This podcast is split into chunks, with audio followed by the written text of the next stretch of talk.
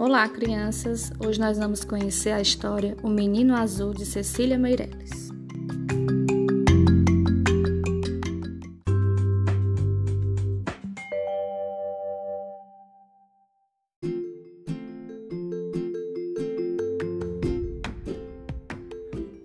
O menino quer um burrinho para passear, um burrinho manso que não corra nem pule, mas que saiba conversar. O menino quer um burrinho que saiba dizer o nome dos rios, das montanhas, das flores, de tudo que aparecer. O menino quer um burrinho que saiba inventar histórias bonitas, com pessoas e bichos e com barquinho no mar. E os dois saíram pelo mundo, que é como um jardim apenas mais largo e talvez mais comprido e que não tenha fim.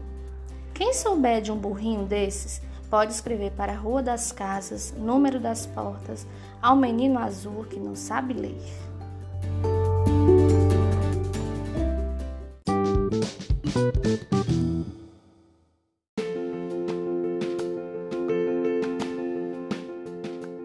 Vamos conhecer um pouco sobre a autora?